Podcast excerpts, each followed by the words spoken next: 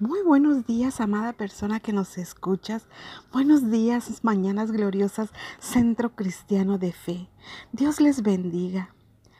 Es un gozo poder compartir contigo este devocional, anhelando sea de bendición para tu vida. Le doy gracias a Dios por su amor, su bondad y su misericordia. Gracias Padre, por darme la oportunidad de estar aquí dando de gracia lo que por gracia he recibido. Oro al Padre y le doy la bienvenida a la persona más importante de mi vida, y ese eres tú, precioso Espíritu Santo. Amado Padre Celestial, hoy ante tu presencia queremos decirte que te amamos, bendecimos y glorificamos, que este tiempo es tuyo y que este mensaje que hoy traemos, al cual lo he llamado tiempo de fructificar, sea de edificación y bendición a cada uno de nosotros. Haz tu voluntad y habla nuestro corazón. Te lo pedimos en el nombre de tu Hijo amado Jesús. Amén. Y estaremos leyendo en Marcos capítulo 11 del versículo 12 al 14 y dice así. Al día siguiente, cuando salieron de Betania, Jesús tuvo hambre. Viendo a lo lejos una higuera que tenía hojas, fue a ver si hallaba algún fruto. Cuando llegó a ella solo encontró hojas, porque no era tiempo de higos. Nadie vuelve jamás a comer fruto de ti, le dijo a la higuera, y lo oyeron sus discípulos.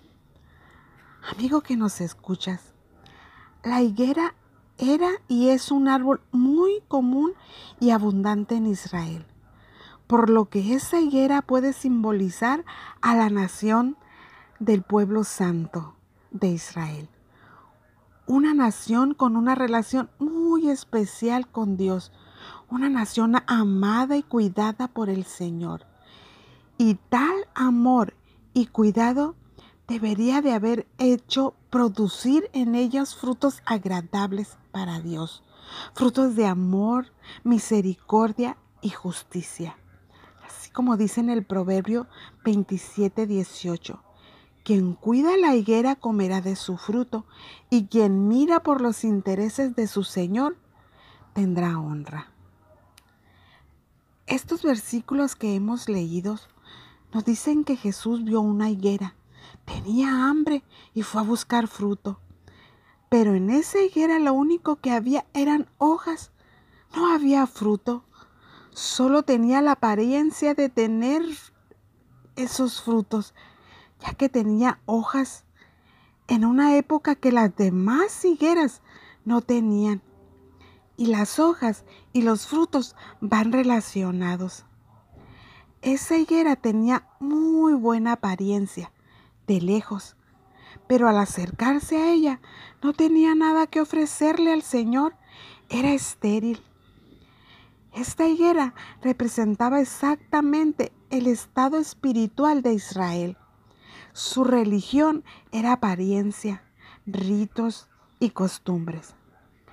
Pero cuando el Señor de la higuera vino a buscar frutos en ella, no encontró nada, sino un templo que lo, había, lo habían convertido en cueva de ladrones. Era una nación sin fe, sin amor, sin justicia, sin misericordia, que de labios lo honraba, pero su corazón estaba lejos de él. Esta historia de la higuera sin frutos tiene un gran mensaje para nosotros. Querido hermano, ya que esta higuera puede representar nuestra vida, nuestro cristianismo, nuestro servicio al Señor. El Señor está buscando en nosotros algo agradable para Él, algo útil para su servicio. Dios está buscando los frutos de nuestra vida, pero muchos de nosotros somos igual, igual a esa higuera. Somos apariencia, pero no hay nada en nosotros. Somos apariencia para el hombre. Somos hojas, pero lo que Dios busca en nuestra vida no lo encuentra. Y que tenemos que saber que el cristianismo, cristianismo no se trata del exterior, sino de los frutos producidos de un corazón agradable a Dios. El Señor espera de nosotros esos frutos agradables. Él quiere alimentarse, sentirse satisfecho de nuestros frutos, quiere disfrutar de los frutos de nuestra vida. Pero amado hermano, lo estará recibiendo. Sabes, hoy es tiempo de fructificar porque no hay excusa para no producir frutos para Él. Jesús buscó fruto. Aunque no era tiempo de higos, no podemos decir que no damos frutos porque no ha llegado nuestro tiempo. Hoy es nuestro tiempo de fructificar. Pero, ¿por qué dice que es tiempo de fructificar? Porque Dios ya hizo todo de su parte para que demos frutos. En Isaías 5, del 1 al 7, nos habla la historia de una, de una viña. Dice que el amado que representa a Dios se ve cuidando una viña, edificando ahí una torre. Había seleccionado el mejor lugar, una ladera fértil esta representa el trato de Dios con el pueblo de Israel, el cual nunca los abandonó. Y muchos sabemos que el pueblo de Israel se caracterizaba por la rebelión y el pecado. ¿Y cuál fue el pago de esta viña que él cuidaba? Algo sorprendente de cómo el amado cuidaba esa viña. Y nos sigue diciendo aquí en el, en el texto en Isaías 5:4. ¿Qué más podré yo hacer a mi viña que no haya hecho en ella? ¿Cómo esperando yo que diese uvas, ha dado uvas silvestres? Qué palabra más impactante del Señor. Estaba en una ladera fértil la había limpiado y despedregado, la había sembrado de vides escogidas, había hecho en medio de ella una torre. Y a pesar de todo lo que él había hecho por su viña, dio frutos agrios, amargos, silvestres, y esa viña representaba a Israel. En nuestra vida, amado amigo que nos escuchas, como hijo de Dios, él se pregunta lo mismo cuando no fructificamos. ¿Qué más puedo yo hacer por ti? Nos puso, en una ladera fértil, que es su iglesia. Nos limpió y nos despedregó por medio de su sangre y su perdón. Nos sembró en vides escogidas, que es su palabra en nuestro corazón. Hizo una torre que es su presencia en nosotros. Dios ya hizo todo para que nosotros demos frutos para Él. Él nos ha dado lo mejor, no escatimó su esfuerzo. Él ya hacía todo por nosotros. Tenemos iglesia, tenemos Biblia, tenemos medios de comunicación cristiano, tenemos oportunidades para servir. ¿Qué es lo, qué es lo menos que podemos hacer? sino dar frutos. Pero, ¿y qué frutos espera Dios de mi vida? Frutos dignos de arrepentimiento. O los frutos producidos por, por el arrepentimiento y son los cambios de nuestra vida motivados por el cambio de nuestra mente hecho por el Espíritu Santo. No puedo decir que estoy arrepentido y que Dios vive en mi corazón si ese arrepentimiento no produce frutos externos en mi vida. Dios ha hecho todo para que tengamos un cambio, un cambio en nuestro estilo de vida. ¿Cuánto vamos a esperar para dar los frutos de cambio que Dios espera de nosotros? Y esos frutos son los frutos del Espíritu Santo. Y nos los deja plasmado en las escrituras en Gálatas 5 del 22 al 23.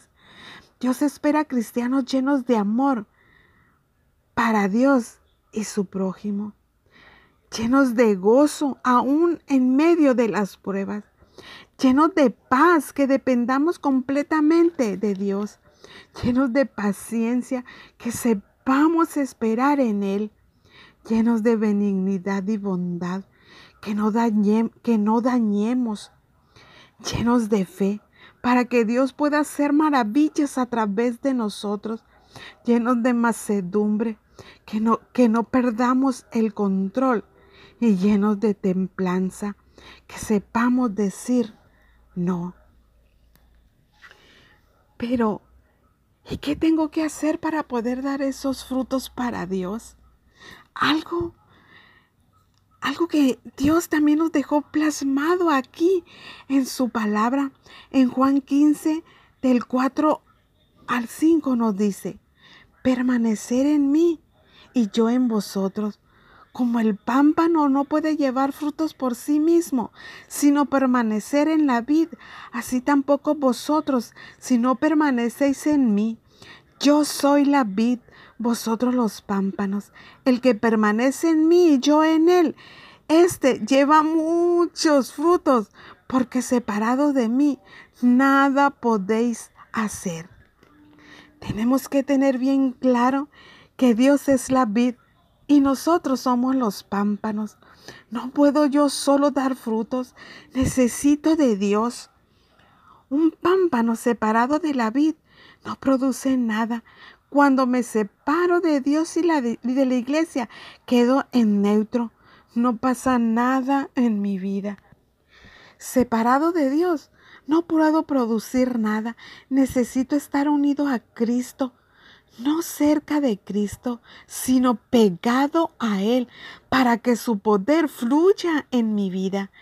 Tengo que saber que solo puedo dar los frutos que Dios espera si estoy unido a Cristo, si estoy fructificando. Si no hay paz, si no hay amor, si no hay cambio en mi vida, revisemos nuestra distancia de Dios.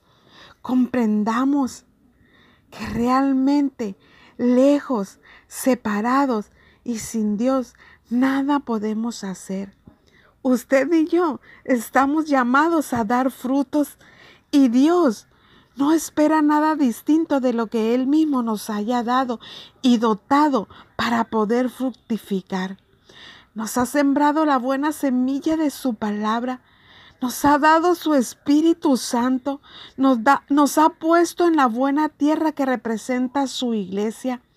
Amado amigo que nos escuchas, amado hermano, es tiempo de fructificar. El mundo espera ver una generación de cristianos que viva como cristianos, que piensen como cristianos, que hablen como cristianos, que den testimonio como cristianos. Una generación de hombres y mujeres llenos del Espíritu Santo, que honren al Señor en su totalidad, que reflejen el fruto del Espíritu Santo en sus actitudes y comportamiento que hacen la voluntad de Dios con alegría y con gozo. Es tiempo de levantarnos, es tiempo de activarlos, es tiempo de pedirle a Dios que nos dé los frutos del Espíritu Santo, porque es la única manera en el cual nosotros podemos dar frutos y que la gente pueda ver en nosotros cómo reflejamos a Cristo en nuestro corazón. Y su palabra dice, por sus frutos los conoceréis y nosotros queremos ser conocidos por Cristo. Es el tiempo, amado hermanos, es el tiempo de levantarnos y de fructificar. Dios te bendiga.